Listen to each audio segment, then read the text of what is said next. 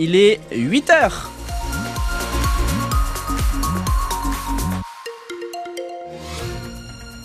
La météo, on en parle, c'est des nuages tout simplement. Hein. Faut pas chercher très très loin de toute façon. Euh, mais avant ça, c'est bien sûr les infos avec Sarah Saltirago. Après une baisse l'an dernier, les cambriolages dans la Manche sont en hausse. Plus 37% en zone gendarmerie, plus 21% en zone police. Ce sont les derniers chiffres du, chiffres du bilan sécurité 2023 dressé hier par les autorités. Une tendance générale à la hausse que l'on constate aussi au niveau régional et national. Les explications du colonel Sébastien Lesage, commandant du groupement de gendarmerie de la Manche. On a connu une hausse de, cambriolage qui a été successive à, une baisse qu'on a constatée l'année dernière qui était à rebours euh, du, national et du régional. Euh, là, ce qu'on peut, dire sur les cambriolages cette année, c'est qu'on constate deux types de cambriolage, plutôt du cambrioleur endogène, entre guillemets, donc local, avec parfois un nombre de cambriolages très important, hein, puisqu'on est euh, sur des exemples d'une soixantaine de cambriolages commis par une seule personne, et également de ce qu'on appelle de la délinquance itinérante, avec là, pour le coup, des personnes organisées, hein, des bandes organisées qui viennent euh, de bien plus loin, euh, en dehors du département, euh, et qui s'attaquent plutôt à des, soit des locaux commerciaux ou, ou de la délinquance spécifique ou des, des endroits très spécifiques. Le colonel Sébastien Lesage, commandant du groupement de gendarmerie de la Manche, a noté aussi une augmentation des violences intrafamiliales et des infractions euh, en lien avec la drogue. Bilan complet à retrouver sur francebleu.fr. Et sur les routes, un accident hier à Coutances, voiture contre scooter. La conductrice du deux roues, une femme de 48 ans, est légèrement blessée. Elle a été transportée à l'hôpital. Trafic SNCF perturbé jusqu'à la fin du week-end. Un peu plus d'un train sur deux en Normandie ce samedi. Conséquence d'une grève bien suivie des contrôleurs appuyés par Sudrail et la CGT cheminot et l'hypothèse d'une nouvelle mobilisation prochainement semble tout sauf exclure Raphaël Ebenstein. La stratégie n'est pas encore définie, confie un représentant syndical engagé dans le mouvement, quand un autre assure que les assemblées générales de grévistes hier n'ont pas précisément abordé la question de la suite. Si nouvelle mobilisation il doit y avoir, ce sera selon lui en fonction des prochaines discussions avec la direction de la SNCF, notamment sur la question des fins de carrière. Reste que selon nos informations, des membres du collectif indépendant des contrôleurs, à l'origine du mouvement, évoquent bien déjà l'hypothèse ou la menace d'une nouvelle grève en avril, calée sur un week-end des vacances de printemps. Ça circule, reconnaît un syndicaliste, sans dire à ce stade si son organisation serait prête à déposer un préavis pour les couvrir.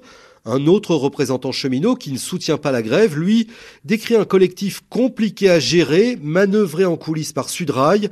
Il redoute une volonté de confrontation quels que soient les efforts de dialogue social en face de la direction de la SNCF. Et pour la journée de demain, la SNCF prévoit trois trains sur cinq en circulation en Normandie. Pensez donc à bien vérifier votre trajet avant d'aller en gare ce week-end. Un jeune homme de 16 ans interpellé à Marseille. Il est soupçonné d'avoir été l'auteur du tir qui avait tué Sokaina, cette étudiante de 24 ans victime d'une balle perdue alors qu'elle travaillait dans sa chambre. Le jeune homme a été mis en examen. 3 milliards d'euros, c'est l'aide supplémentaire que la France va fournir à l'Ukraine. Son président Volodymyr Zelensky était à l'Elysée hier soir et a signé un accord bilatéral avec Emmanuel Macron. Annonce alors que l'armée ukrainienne euh, indique ce matin qu'elle est obligée de se retirer de la ville d'Avdivka à l'est du pays. Le président français qui est aussi revenu sur la mort en prison hier d'Alexei Navalny, l'opposant russe à Vladimir Poutine. Emmanuel Macron a salué sa mémoire et son engagement. Des nouvelles des États-Unis avec les déboires judiciaires de Donald Trump qui continuent L'ex-président américain condamné à une amende de 355 millions de dollars pour fraude financière. Il se voit aussi interdit de diriger des entreprises financières dans l'État de New York pendant trois ans. Donald Trump, candidat aux prochaines présidentielles, qui a qualifié ce jugement de totalement bidon. Manifestation à 11h ce matin devant la piscine de Mortain. Un collectif d'habitants s'est constitué pour euh, s'opposer à sa fermeture. Il met en avant euh, ce service public fréquenté par les scolaires et les vacanciers qui se retrouveraient euh, sans solution proche. L'agglomération du Mont-Saint-Michel pointe du doigt des travaux et elle précise que la fermeture n'est pas encore actée. La sixième édition en septembre de la Haute Folie sera la dernière. Les bénévoles de la course d'obstacles renoncent. L'organisation et les contraintes environnementales deviennent trop lourdes pour eux. Ils lancent tout de même un appel aux bonnes volontés qui voudraient reprendre l'événement. Il faudra en revanche trouver un nouveau site.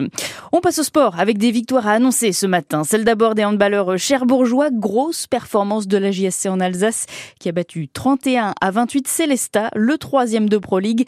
Les Mauves se remettent dans la course au play-off avec la sixième place. Et puis en football, c'est un ouf de soulagement pour l'US Avranches. Après trois défaites d'affilée, les Avranchinés sortent de la zone rouge de National et battent Versailles 1 à 0. Ils sont maintenant 11e du championnat.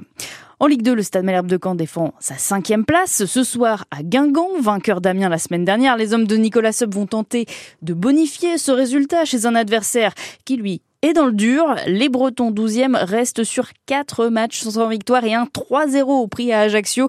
Le coach canet Nicolas Sub sait que Guingamp va donc chercher à se relancer ce soir. Il va avoir forcément une volonté de rebondir de par les deux dernières euh, déconvenus. Voilà, ils viennent d'encaisser 7 buts. Je pense que l'équipe de Guingamp va être forcément revancharde et euh, se doit devant son public d'avoir une attitude.